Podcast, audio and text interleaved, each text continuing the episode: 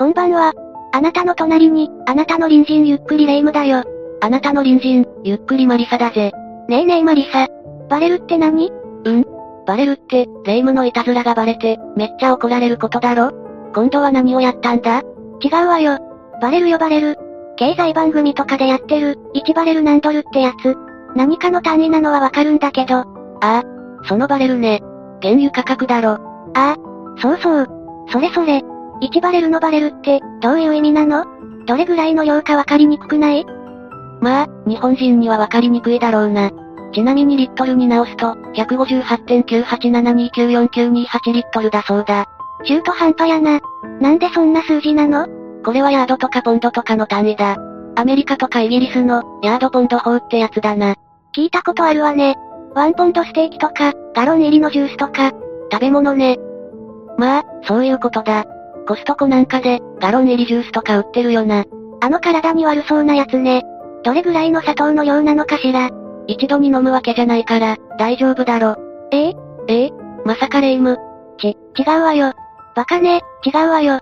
一日でってことよ。え？え？え糖尿には気をつけろよ。え、え？えまあ、バレルについては、昔原油を、樽に詰めて運んでいた名残と言われている。1バレルは42ガロン。コストコジュースの42本分だな。正確には、アメリカで原油を測る場合と、他の液体を測る場合で違うから、ジュースとは違うんだが。ややこしいわね。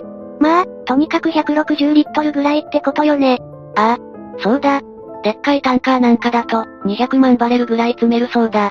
これは日本で1日に使うエネルギーの、だいたい16時間分だそうだ。ほへえ、すごいわね。ちょっと何言ってるかわからないけど。そういうとこだぞレイム。人に聞いといて、途中で飽きて、どうでもいい態度は良くないぜ。もうこれからは、レイムの失敗とかいたずらがバレて怒られるのも、1バレルって単位でいいな。ちょ、そんなに怒られてないわよ。多分、今年はまだ、20バレルぐらいかしら。使ってるじゃねえか。しかも20バレルって。まあいい。今日解説するのは、ナホとカゴウ、重油流出事故だ。どんな事故なの？この事故は、1997年に、島根県沖の島沖の日本海で、タンカーが真っ二つに折れ、接損した部分から、約6240キロリットルもの、重油が流出した大災害だ。乗員は無事だったのかしら？それに海への影響も気になるわ。じゃあ、解説お願いね。それではゆっくりしていってね。まず、ナホとカゴウについて説明するぜ。船の名前なのよね？ああ。1970年にポーランドで製造された、ロシア製のタンカーだ。タンカーって？石油製品、あるいは原油を輸送する、船の総称のことだぜ。ちなみにナホとかはロシア語で、発見を意味する。ナホとカゴウって、どのくらいの大きさなの？総トン数は13,157トン、最荷重量が2万トン、全長177.25メートル、幅が22.4メートルだ。めちゃくちゃでかいのね。大きすぎて、逆に想像がつかないわ。そうだな。1997年1月2日未明、ナホとカゴウは島根県の沖諸島の北北東、約100キロの日本海を航行していたんだ。どこへ向かっていたの？中国の上海港から、ロシアのペトロパブロフスク港に向け、重油約1万9000キロリットルを、輸送する途中だった。ナホとカゴウが積載していた重油は、カムチャッカ半島の角町に設置された、家庭暖房用ボイラーの燃料として、配給される予定だったんだ。しかし、その途中事故が起きた。この時ナホとカゴウは、風速約20メートル、波高約6メートルに達する、悪天候の中航行していた。好天だったのね。ちなみに波高6メートルってどれくらいなの？まあ、一番低いところと、最高到達点の差で考えると、ビル2階の高さだな。だが、これは平均の波ってことだ。状況によっては、この2倍の波が来たりするんだぜ。だから、油断はできない。じゃあ、すごい海が荒れてるってことよね。ああ。当時日本海側では、年末寒波が襲来し、台風並みの強風だったらしい。そして日本海の厳しい荒波は、ナホとカゴウの老体を、容赦なく翻弄した。嫌な予感。午前3時頃、ナホとカゴウはこの天候に耐えきれず、大音響とともに、船体に亀裂が入ってしまったんだ。そんな大きな船でも、耐えられなかったのね。乗組員はどうなったの？機関室に浸水が発生したことで船長は、午前3時40分に対戦を決意し、31名の乗組員は、荒れる日本海を、数隻のイカダと救命ボートに分乗し、脱出した。よかった、無事に難を逃れたのね。ほっとしたわ。でも、船長は自らの意志で救助を拒み、行方不明となってしまったんだ。ええー、逃げなかったの？後日、福井県内で遺体で発見されたぜ。船長として、船と添い遂げる、強い覚悟があったのかしら。でも命より大切なものはないのに。ちなみに、ナホとカゴはどうなったの？船体は、水深、約2500メートルの海底に沈没した。船体から分離した船首部分は、強い北西季節風に煽られて、数日間、南東方向へ漂流し、対馬海流を横断した後、1月7日13時頃、福井県三国町、安島沖に座礁したぜ。かなり流されたのね。この事故で、大きな問題となったのが、重油の流出だ。それが、タイトルにもなっている件ね。ナホトカゴは、19000キロリットルの重油を積んでいたと言っただろ。ええー、そうだったわね。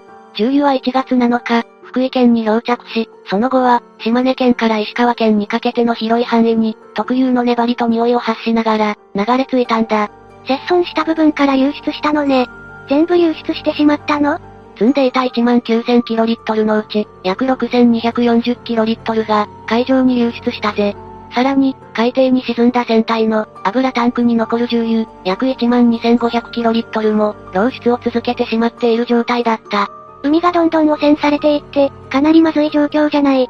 海上に流出した重油は、冷風にさらされ、荒波に激しく揉まれたことにより、ムースかといって、チョコレートムースのような、固形物に近い状態となったそうだ。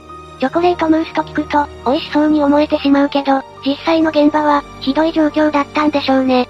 そして重油は、日本海沿岸の海岸に、続々と漂着しながら、なんと、島根県から秋田県に及ぶ、一府八県の海岸、延べ1000キロの沿岸が、汚染されたんだ。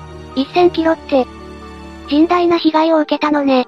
そこで海上保安庁や海上自衛隊、全国各地から集まったボランティアが、回収作業に当たった。ボランティアは、延べ27万人が集まったそうだ。すごいわね。また石油連盟は、ナホとカゴ流出油、防除支援対策本部を設置し、油回収機材の貸し出しを実施した。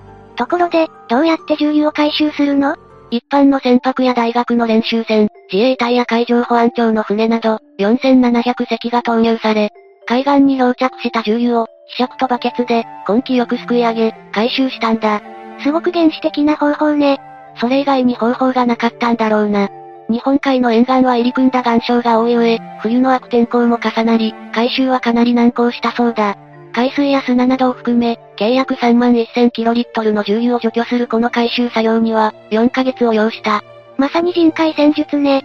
この時回収作業に当たった人によると、海からは磯の香りは全くしなくて、空気を吸うと鼻だけじゃなく、口の中まで重油臭さでいっぱいになったそうだ。そんなところで長時間作業をしていたら、気分が悪くなってしまいそうね。また三国町に漂着、座礁した船首部からは、タンク内に残った重油、2831キロリットルの抜き取り作業が行われ、こちらは2月25日に完了したそうだ。ものすごい労力のかかる作業だったでしょうね。ところで、そもそもの事故の原因って何だったの？天候が悪かっただけで、こんなに大事故になってしまうの？当時、日本海側では、年末寒波が襲来し、台風並みの強風が吹いていた。風速約20メートル、波高約6メートルという大しけの状況で、右舷前方からの、高さ15メートルを超える最大級の波を受けたことが、直接の原因であると考えられているぜ。そのため、船体に亀裂が入ったのね。ということは、やっぱり天候の悪さが原因なのね。ただそれ以外にも、原因は推測されている。なになにナホとカゴは建造から26年が経過した、老齢タンカーだった。そのため、錆びや腐食により、外板や甲板の厚さが、20から35%程度薄くなっていて、溶接が外れていた骨組みもあったそうだ。つまり、老朽化していたということ？それにしても、そんなに錆びて、薄くなるものなのね。そういうことだな。メンテナンスの状態にもよるが、船の寿命は、一般に20年と言われているそうだ。そのため、当時のナホとカゴの強度は、建造時の約半分に低下していたという話もある。寿命が過ぎていた、と言ってもいいぐらいの状態だったのね。ちなみに日本のタンカーの平均使用年数は8年。だがロシアは17年らしい。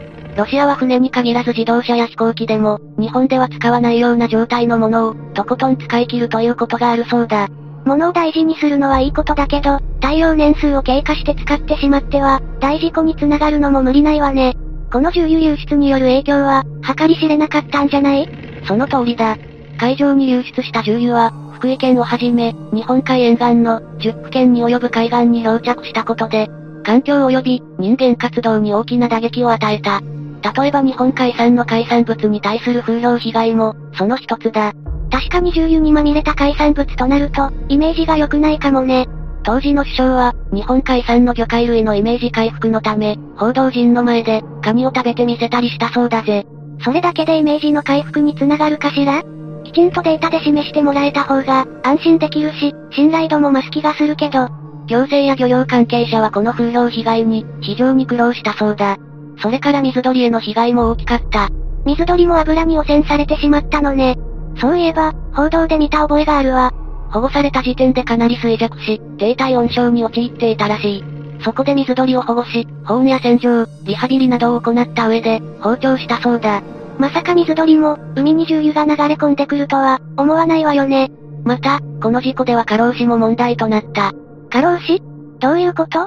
地元住民に加え、全国各地から、ボランティアが参加して回収作業が行われたんだが、この時は厳冬期の1月。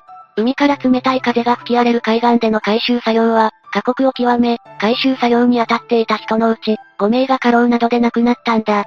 二次災害が起きてしまったのね。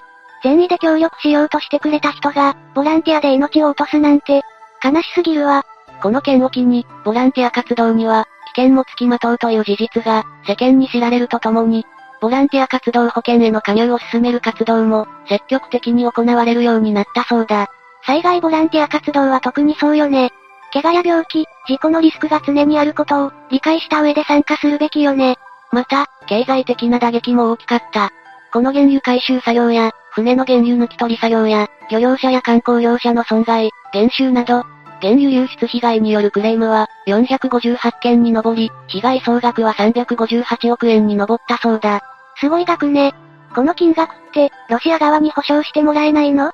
損害賠償請求については、被害の発生から3年以内に、訴訟を起こすことが必要なため、地元の漁業者や観光業者、地方自治体は、1999年11月、ナホトカ号の選手であるロシアの、ブリスコトラフィックリミテッド社と、船主責任保険組合を相手取って、福井地裁に、損害賠償請求訴訟を提起したんだ。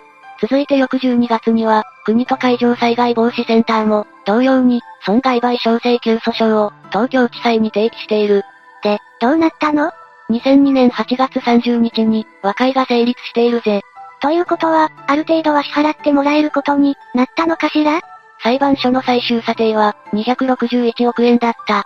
船舶所有者である海運会社が責任を負い、責任限度額を超える場合、二次、三次的に石油業者への課税を原資として、各国が拠出している基金から出す、という取り決めによって、選手のブリスコが110億円を、基金が151億円を、負担することになったそうだ。当時の保証上限額は、225億円だったが、それを上回る、最終査定の全額が保証された。保証上限を超えることってあるのね。それほど甚大な被害だったということかしら。ちなみに保証上限は1996年5月に、それまでの100億円から引き上げ、改正が発行したばかりだった。この事故での保証額がそれを上回って、当時の歴代1位になる高額となったため、さらなる改正が実施され、保証上限を引き上げる決定がなされたそうだ。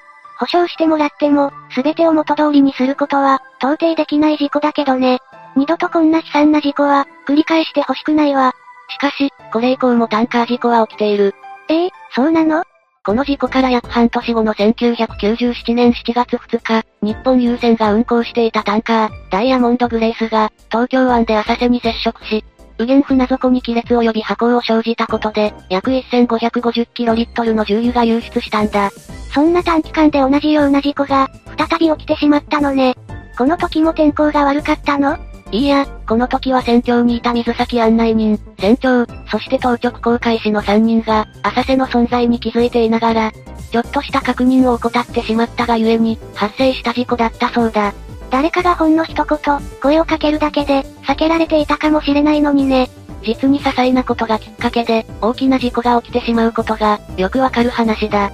それから最近では、2020年7月25日に、インド洋のモーリシャス沖で、若潮の座礁事故が起きている。もしかしてこれって、日本の船体なの？そうだ。8月6日に燃料油が流出し始め、約1000トンもの原油が、海に流れたんだ。そのため、モーリシャスの海岸は、多くの海水浴場が閉鎖され、漁も禁止されたそうだ。この事故の原因は？当初は悪天候による強い風やうねりで、北方へ押し流された可能性があるとされていたが、実際のところは、船員らが船上から携帯電話を使うため、島に接近した上、現場の詳細な海図を用意していなかったため、位置や水深を正確に把握しておらず、座礁に繋がったことが判明した。なんだか、事故は起こるべくして起こったという感じが、否めないわね。モーリシャスの裁判所では、インド人船長とスリランカ人一等航海士に対し、禁錮1年8ヶ月の量刑を言い渡したそうだ。こうやって見ると、タンカー事故はたびたび起きているのね。そうだな。でも700トン以上の大量の油流出を伴う、タンカー事故の発生件数は、1970年代には世界平均で、年間24.6件あったが、1980年代には9.3件、1990年代には7.8件と減少し、さらに2000年代には3.3件、2010年代には1.7件と、さらなる減少を続け、現在に至るんだ。順調に減ってはいるのね。この理由の一つに、近年の海運会では、航行安全や環境保全に対する、高品質化の傾向が目覚ましく、低品質な会社が必然的に、世界市場から排除されていったことが、理由の一つとして考えられるそうだ。なるほどね。淘汰されて、いいものだけが残っていくのは、いい流れよね。今問題視されているのは、事故が減少しているがゆえに、今回紹介した、ナホとカゴの事故をはじめとした記憶が、人々から消え始めている点だ。確かに、私はこの事故のことを、知らなかったのよね。ひとたび重油流出事故が発生すると、海の生物に大きな被害が及ぶ。それに経済的なダメージも大きい。だからこそ事故教訓に、二度と同じ過ちを繰り返さないよう、風化させない必要があるんだ。確かにマリサの言う通りね。過去に大規模な油流出事故が発生し、環境災害へと発展した苦い歴史は、決して忘れてはならないわね。とは言っても、事故は単に減少しただけであって、ゼロになったわけではないから。船を扱う人たちは、常に注意を払ってほしいけどね。長期間の運航で、気を抜いてしまう場面もあるかもしれないけど、ちょっとした油断が、大きな事故を招くということも、あるわけだからな。今後、私たちが石油の恩恵を受け続けて、タンカーの運航が行われている限り、重油流出事故や、それに伴う環境災害をゼロにすることは、難しいのかな。できればそういう事故がなくなる未来を、願いたいけど。そうだな。視聴者のみんなの隣にも、恐ろしい事故が口を開けて待っているかもしれない。常に危機意識を持って、自らの身を守る必要があるぜ。私たちみたいないい隣人だけじゃないわ。無関心は一番ダメよ。危険なことがあったら、ぜひ教えてね。じゃあ、次回までのお別れだ。それまで皆が、無事に過ごしていることを祈ってるぜ。それじゃ、次回も私たちの隣人として、ゆっくりしていってね。